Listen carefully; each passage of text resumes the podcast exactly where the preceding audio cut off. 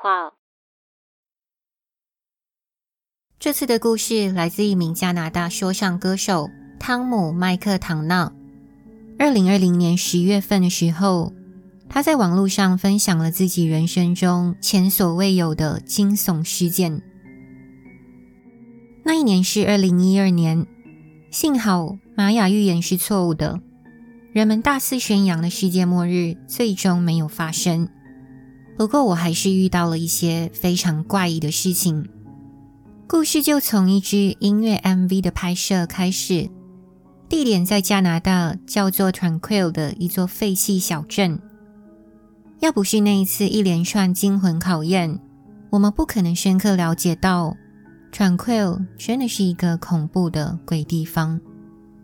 当事人就只有三个，包括我自己、MV 导演。以及我的制作人奥利维尔。一个星期五的午后，我们挤进车里，开上好几个小时的车，前往美国西北部被遗忘已久的一处角落。除了高速公路上的塞车之外，那就只是个平淡无奇的长途驾驶。当我们越来越接近 Tranquil，外面的情景变得越发荒僻。原先跟我们一起行驶在路上的汽车渐渐失去踪影，街灯也成了一排排巨大的松树。点缀在柏油路边的小社区就像被吞没了。此刻，令人窒息的加拿大荒野完全包围着我们。平坦的柏油路转变成眼前的碎石泥路。最后，我们终于来到那扇铁门前。我们的目的地。Tranquil 疗养院坐落在甘露市边界，它建于一九零七年，起初给当地的肺结核病患入住，之后又改建成精神病院。大家都知道，肺结核就跟现在的新冠肺炎很相似，都是属于高度传染性的疾病，当时也成了许多加拿大人的主要死因。这座疗养院的用途就是为了隔离与治疗那些肺结核病人。据说，估计曾经有超过一千六百人死在那座镇上。但现在的疗养院已被一家名为 Tranquil Farm Fresh 的公司经营，并开设了参观服务。他们将里头的废弃隧道变成逃生密室，让人们在万圣节时感受刺激体验。当然，目前受疫情影响，游戏活动暂停，也严禁外人擅自闯入。话说回来。我们一开始对当地发生过的事情其实一无所知，只知道我们有 MV 要拍摄，而最完美的背景就是一座废城。我们把车停在泥路旁，将所有拍摄用具都搬下车，背着背包、补光灯和摄影机，三个人就绕过铁门，直接从旁边的树林进入里面。一下子穿过一片树林，我们来到一个小山顶。而寂静无人的那座疗养院就在山谷下面，那里有着学校、房屋、便利商店、图书馆和医院等等。建筑物墙上剥落的油漆屑片随风飘动，散发某种荒凉落寞的气息。我们走下山谷，越过那条环绕着小镇的火车轨道，四周毫无任何生命气息。就连一只鸟、狼或鹿都没有。但令人意外的是，这座小镇还保持着良好的外观。看样子，除了有三栋严重破损的房子，时间仿佛在镇上冻结了，没有让它起到太大的变化。我们缓缓走向那三栋破烂的房子，它们并排着，就在小镇外围。三栋房子的设计完全一模一样。无论如何，当靠近他们的时候，你几乎可以听到房子发出一种年久失修的吱吱声响，就好像有什么东西在里面走动。坦白说，我还真不确定自己想不想知道那究竟是什么东西。结果，正当我迷失在不知所措的惶恐思绪中，有人突然从中间那栋房里出现。是两个青少年孩子。我们在铁道上顿时停下脚步。一个男孩和一个女孩手拿着一架老旧录影机，越过被火辣辣太阳晒得发烫的路面，朝我们这里蹦蹦跳跳地冲过来。我问他们在这里做什么，两人脸上都挂着大大笑容，感觉好像见到我们真的很高兴。那男孩说他们只是来这里看看。我问他有没有发现什么奇怪的东西，他表示没有。这时女孩也插嘴说要小心房子里腐烂的地板，因为非常危险，有可能会掉下去。我不太记得其余的对话内容了。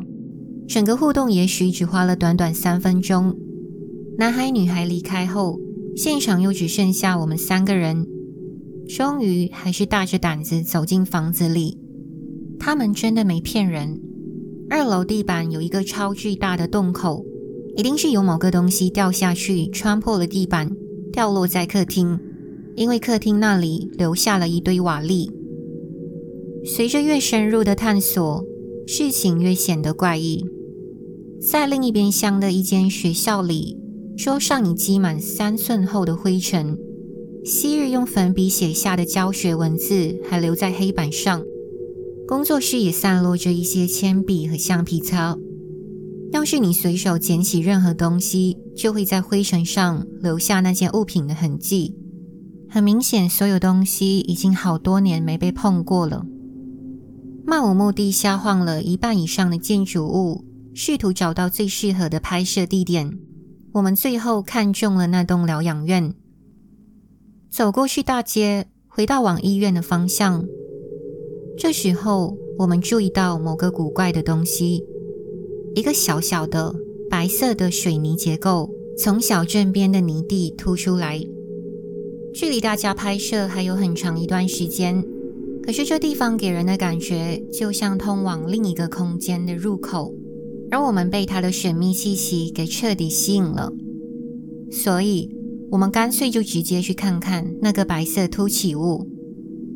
那是一个十英尺高、八英尺宽的砖块箱子，上面有个门，是那种你会在类似政府机构看到的老铁门，浅绿色，被阳光晒得发白，而且门把不见了。我将手指探入门把的小孔内。猛拉开了门，里面完全漆黑一团。我们为拍影片带上的补光灯，现在提前派上用场。灯打开，那个空间里什么都没有，没有窗户，没有墙壁，没有地板，四周只有一片洋灰，而外观就像内部一样，是全然的空白。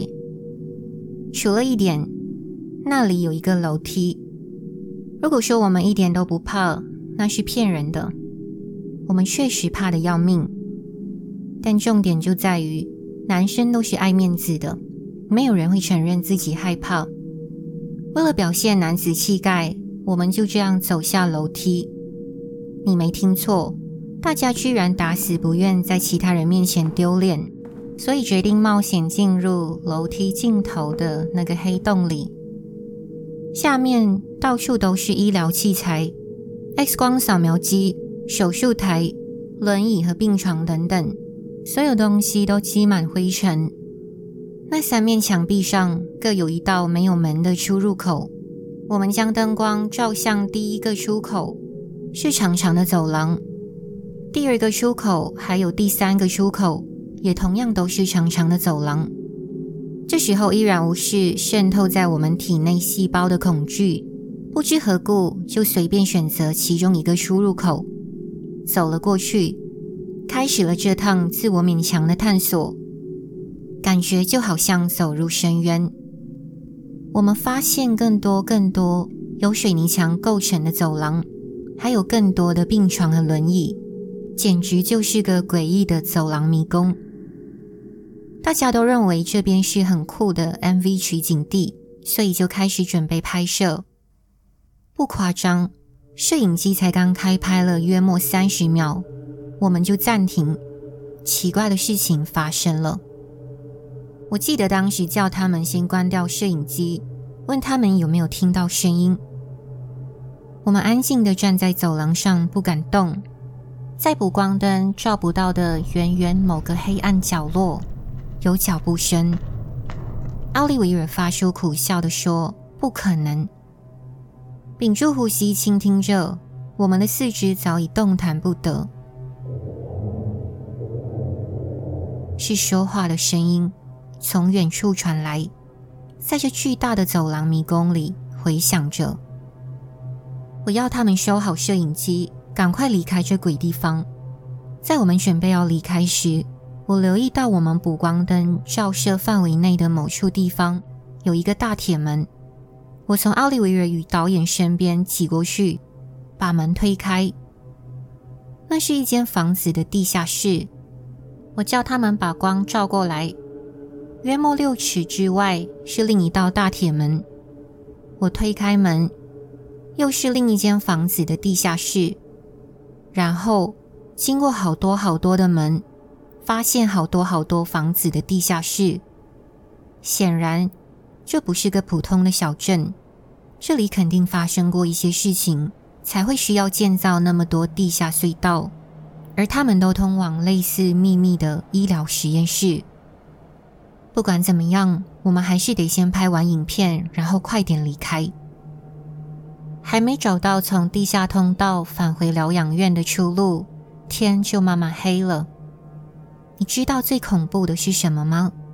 就是在乌漆嘛黑中，待在荒无人烟、充满地下隧道的鬼城里。尽管如此，接下来的几个钟头还算过得顺利，终于拍到了我们要的镜头，也在疗养院其他很酷的场景拍摄。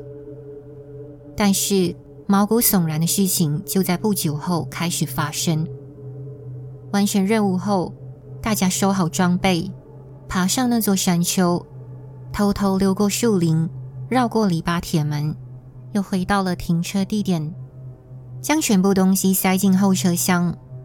此时，导演忽然说：“他其中一支补光灯不见了。”那又怎么样？我说：“我们不可能回去拿的。”导演说。那支灯花了一千两百美元。我说我不要回去。奥利维尔说他也不回去。导演还是固执表示他需要那支灯，一定要有个人回去拿，还叫大家猜拳决定。结果当然是我输了。我跟他们说我才不在乎这蠢游戏。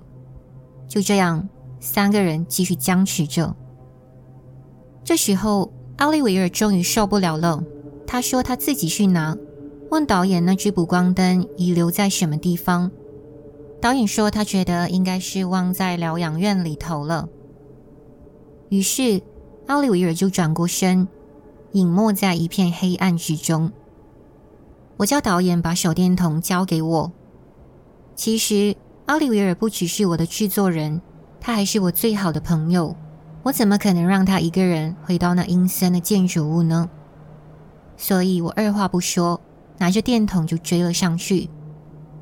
我们有手电筒了，我边说边喘着气。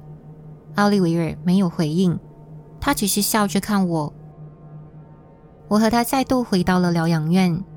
我问奥利维尔：“这地方太大了，补光灯到底留在哪里？”他说。就在其中一间休息室里面。其实他有看到导演放在地上，也知道他忘了拿走，因为他不喜欢导演这个人，所以故意不提醒他。不知怎么的，我含糊发出一阵笑声。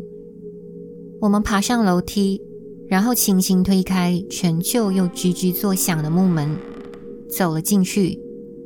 此时站在一道通向公共休息室的走廊。也就是补光灯遗落的地方。终于，我们踏入那间休息室。我将电筒光线移到左边墙上，只见有一行字眼：“请焚烧我。”用黑漆喷在一个老旧的壁炉上面。奥利维尔发现了那支灯，他马上过去捡起来。太好了，我们现在可以走了。拿好灯，两人转身就往来时的走廊走过去。接下来所发生的，大概就是我人生中目睹过最恐怖的事情。这边要说的是，那些走廊的两边都排列着门，每个门都通往一间像是软垫式的房间，就是那种墙上装满护垫的小房间。我不确定自己能不能解释得清楚。你知道当有什么东西看着你的那种感觉吗？你知道你眼角的余光不经意捕捉到某个东西，但转头一看却什么也没有。你知道当某个东西在你身后迅速跑过。想看清楚时，却已经消失。这些诡异情况出现了，而且我们两人都同时感觉到。我想直到现在，我才真正体会到什么叫做头皮发麻，因为真的有东西在注视着我们。当我们往右边的软垫室一瞧，它就在那里，一个黑影，一个站立的黑影。看起来就像一个人，但他不是人，他全身是令人畏惧的一片暗黑，没有五官，几乎透明，而且很高大，能见到他隆起的身形，那完完全全就是心惊肉跳的一刻。同时间，我们开始逃跑，仿佛两只发疯的动物般，要从掠夺者身边跑走。我们被某种原始的逃生本能控制，过程中两个人争先恐后的在满地木片、梯子和瓦砾上绊了一跤，最后成功爬出门口，跑到荒芜的街道上。可是我们没有停止逃跑，而且脑袋一片空白。我们只知道要他妈的尽最快速度远离那东西，犹如一场马拉松式的赛跑般。过一阵子后，我们才停下来。差点累倒在地上，上气不接下气的呼吸，左右转动我们的头，试图弄清此刻的方位。我惊慌地问奥利维尔：“这是在哪里？”奥利维尔也不知道，他几乎说不出话。我把手电筒照向刚才从那边跑过来的地方，惊觉我们迷路了，根本不知道此时身在何处。我们真的非常害怕。周遭黑压压一片，又身在如此巨大的地方，我们却迷失了方向感。